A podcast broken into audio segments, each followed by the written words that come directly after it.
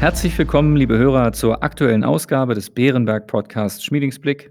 Unser Chefvolkswirt Holger Schmieding und ich möchten Sie wie jede Woche mit den wichtigsten ökonomischen Einschätzungen versorgen. Mein Name ist Klaus Newe und ich leite das Wealth Management von Bärenberg in Deutschland. Hallo, Herr Schmieding. Hallo, Herr Newe. Herr Schmieding, beginnen wir wieder mit einem kurzen Blick auf die Pandemie. Gibt es dort neue Entwicklungen, die für den Wirtschaftsausblick von Bedeutung sein können? In Kürze beginnt ja der Herbst, der typischerweise mit einem erhöhten Infektionsrisiko einhergeht. Herr Newe, alles in allem ist die Situation offenbar derzeit in etwa stabil. Ich schaue besonders oft auf Großbritannien. Dort gibt es ja wesentlich höhere Infektionsraten bereits jetzt als bei uns, etwa viermal so hoch. Das könnte also eine Art Beispiel sein für das, was uns im Herbst bevorstehen könnte.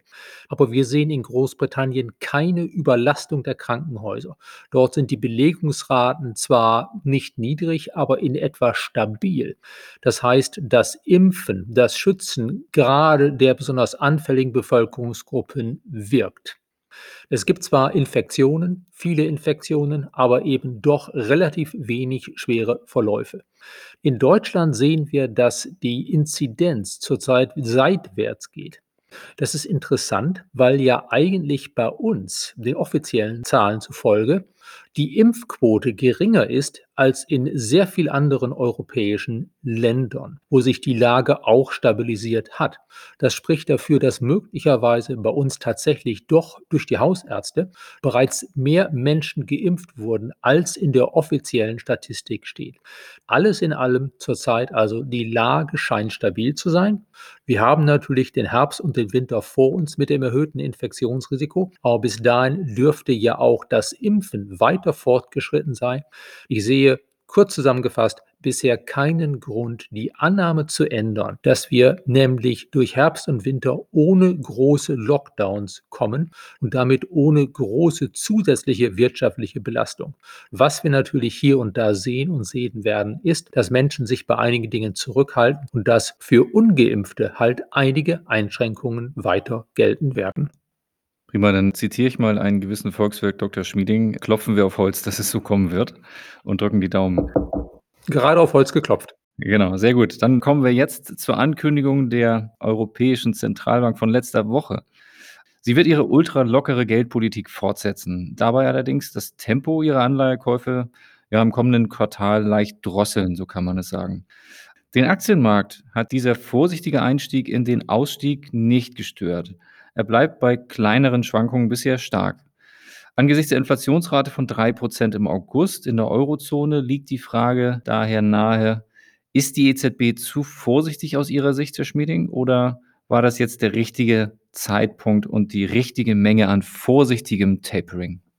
Über den genauen Zeitpunkt und den genauen Umfang des Schrittes kann man sich natürlich lange unterhalten, Herr Newe, aber alles in allem, sagen wir mal so, es ist zumindest nicht ganz falsch.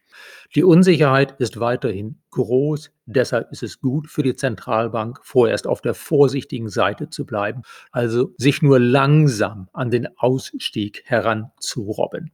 Ich denke, dass im Dezember, wenn die neue Entscheidung ansteht, eine größere Entscheidung über die Zukunft der Anleihekäufe, ich denke, dass im Dezember dann auch von der EZB noch mehr kommen wird. Ich erwarte mir für den Monat klare Hinweise auf die Zukunft der Anleihekäufe.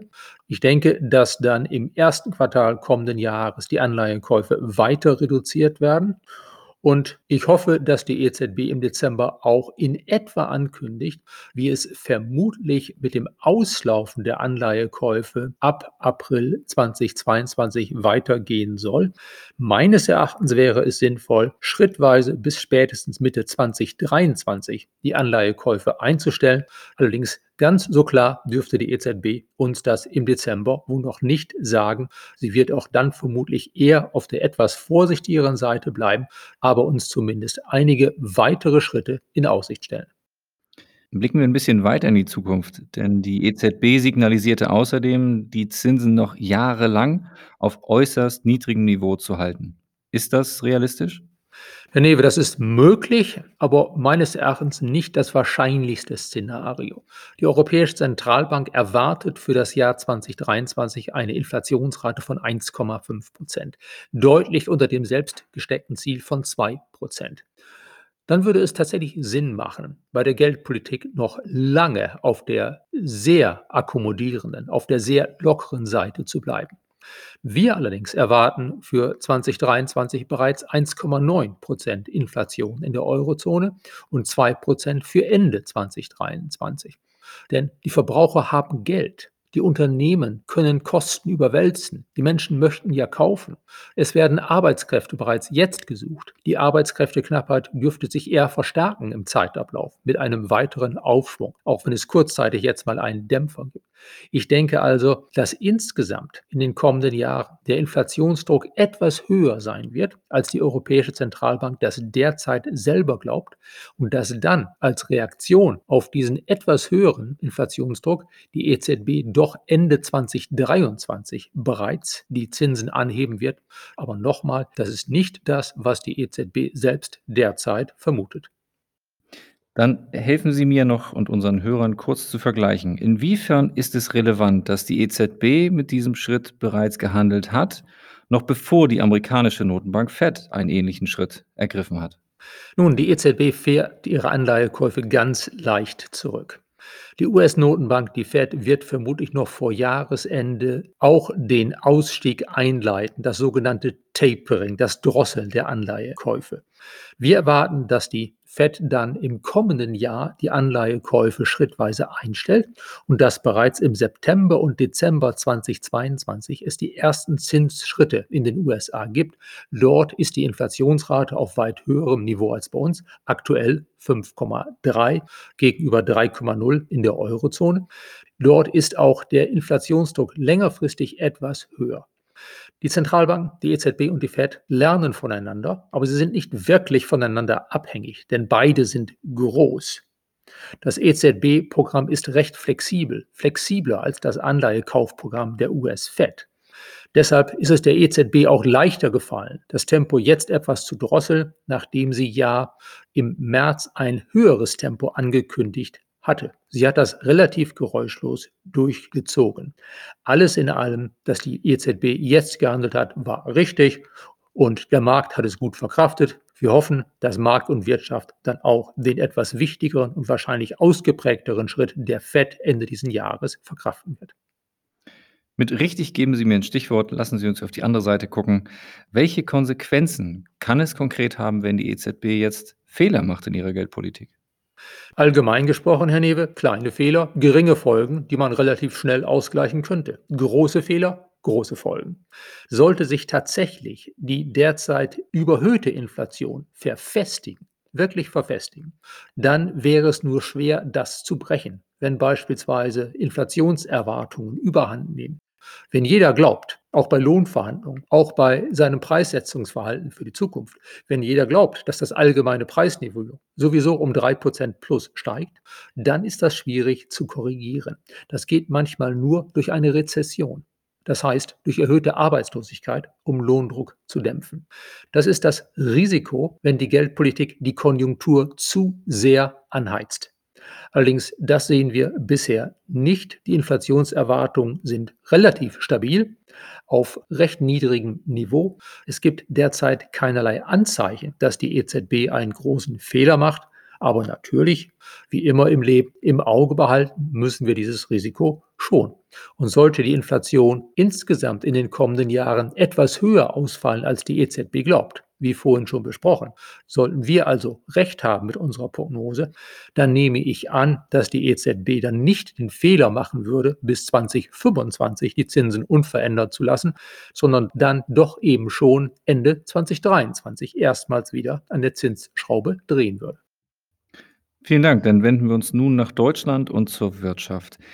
Die Angebotsengpässe belasten vielerorts weiterhin, aber trotz des schwierigen Umfelds ist die Auftragslage im verarbeitenden Gewerbe auf Rekordniveau. Letzte Woche wurden neue Daten zu Industrieaufträgen veröffentlicht und diese wuchsen um 3,4 Prozent im Juli und ja, übertrafen damit markant die minus 1 Prozent Konsensprognose der Wirtschaftsnachrichtenagentur Reuters. Was kann man daraus schließen? Herr Newe, aus Monatszahlen kann man oftmals relativ wenig schließen. Die Auftragszahlen waren ausgesprochen gut, aber vor allen Dingen, weil es deutlich mehr Großaufträge gab als üblich. Die schwanken sehr stark von Monat zu Monat. Rechnet man diese Großaufträge raus, dann ist der Neuzugang an Aufträgen im Juli etwa auf dem Niveau des Vormonats geblieben, das allerdings bereits sehr hoch war. Wir können also sagen, die Nachfrage ist groß auf dem Weltmarkt, in Europa und auch daheim, auch wenn sie sich im Juli wohl vernünftig gerechnet nicht besonders beschleunigt hat. Wir sehen ja, dass die hohe Nachfrage auf Lieferengpässe stößt. Entsprechend wird leider die Produktion vorläufig nicht mitkommen mit dem guten Auftragseingang. Wir haben aufgrund dieser Lieferengpässe gerade unsere Wachstumsprognosen angepasst. Wir erwarten jetzt für Deutschland in diesem Jahr ein Wachstum von in Anführungsstrichen nur noch 2,6 Prozent statt 3,1 Prozent. Allerdings durch diese Lieferengpässe bei vollen Auftragsbüchern wird ja Produktion in die Zukunft verlagert. Die Autos sind bestellt, wir wollen sie haben, und sobald die Halbleiter da sind, werden sie produziert. Wir haben also gleichzeitig mit der Abwärtsrevision für das zweite Halbjahr diesen Jahres unsere Vorhersagen für die ersten drei Quartale des kommenden Jahres angehoben, so dass wir jetzt für Deutschland 2022 sogar 5,8 Prozent Wachstum statt 5,2 Prozent Wachstum erwarten. Aufgeschoben ist halt nicht aufgehoben.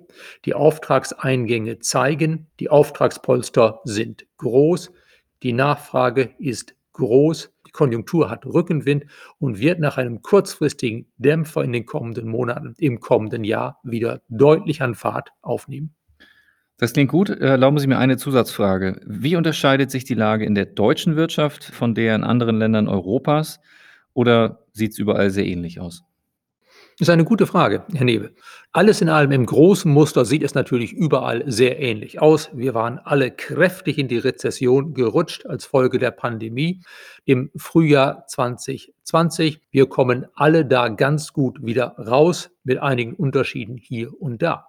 Im Detail unterscheidet sich die Lage in Deutschland allerdings von der in den meisten anderen Ländern Europas doch.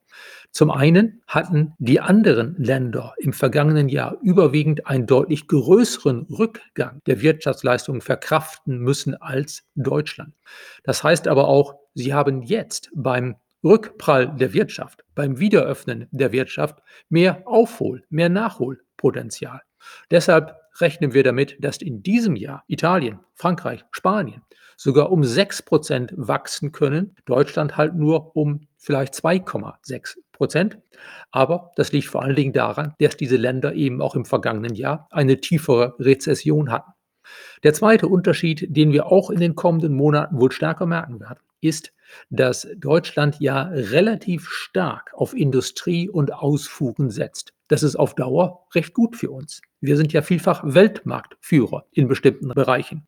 Aber jetzt sind wir eben auch von den Lieferengpässen stärker betroffen als viele andere Volkswirtschaften. Also der konjunkturelle Dämpfer, der sich abzeichnet für die kommenden Monate, könnte bei uns wohl etwas ausgeprägter ausfallen als in anderen Ländern Europas. Dafür haben wir dann im kommenden Jahr wenn dann hoffentlich die fehlenden Teile langsam eintreffen. Das kann bei Halbleitern ein bisschen dauern. Aber dafür haben wir dann im kommenden Jahr auch einen kräftigen Schub nach oben in Deutschland zu erwarten, der dann bei uns wieder etwas kräftiger ausfallen könnte als bei unseren Nachbarn. Vielen Dank. Sie geben mir wieder ein Stichwort mit Weltmarktführer. Insofern gucken wir nochmal auf die deutsche Wirtschaft und blicken kurz zurück auf die Automesse IAA Mobility, die dieses Jahr erstmals in München stattgefunden hat. Und ja, meine Frage geht an Sie als Volkswirt. Beschäftigen Sie solche Messen vielleicht als Indikator, in welche Richtung die deutsche Wirtschaft sich weiterentwickeln könnte?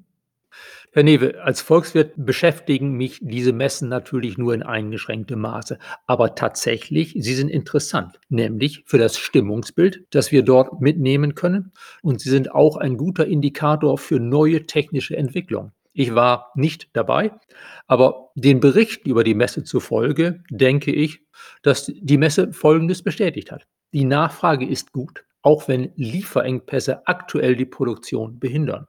Und zudem, die Industrie scheint sich intensiv auf den technologischen Wandel vorzubereiten, hin zur Elektromobilität, hin zur Wasserstofftechnologie. Und das finde ich alles in allem ermutigend.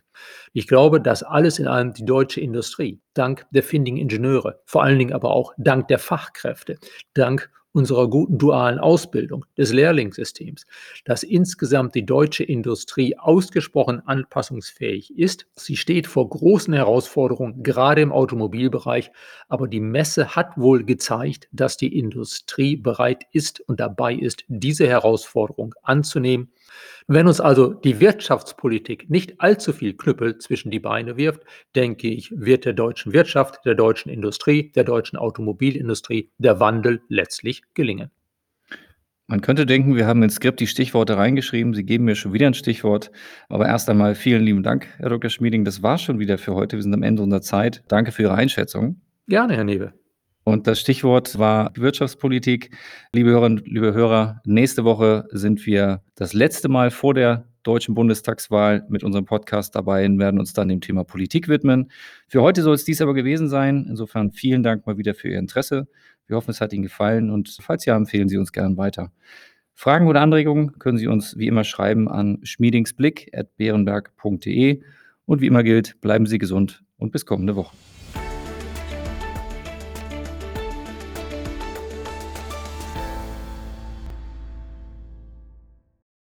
Wichtige Hinweise. Bei dieser Information handelt es sich um eine Marketingmitteilung. Diese soll Ihnen Gelegenheit geben, sich selbst ein Bild über eine Anlagemöglichkeit zu machen. Wir weisen ausdrücklich darauf hin, dass diese Information keine individuelle Anlageberatung, keine Anlageempfehlung und keine Anlagestrategieempfehlung darstellt. Frühere Wertentwicklungen sind kein verlässlicher Indikator für die künftige Wertentwicklung.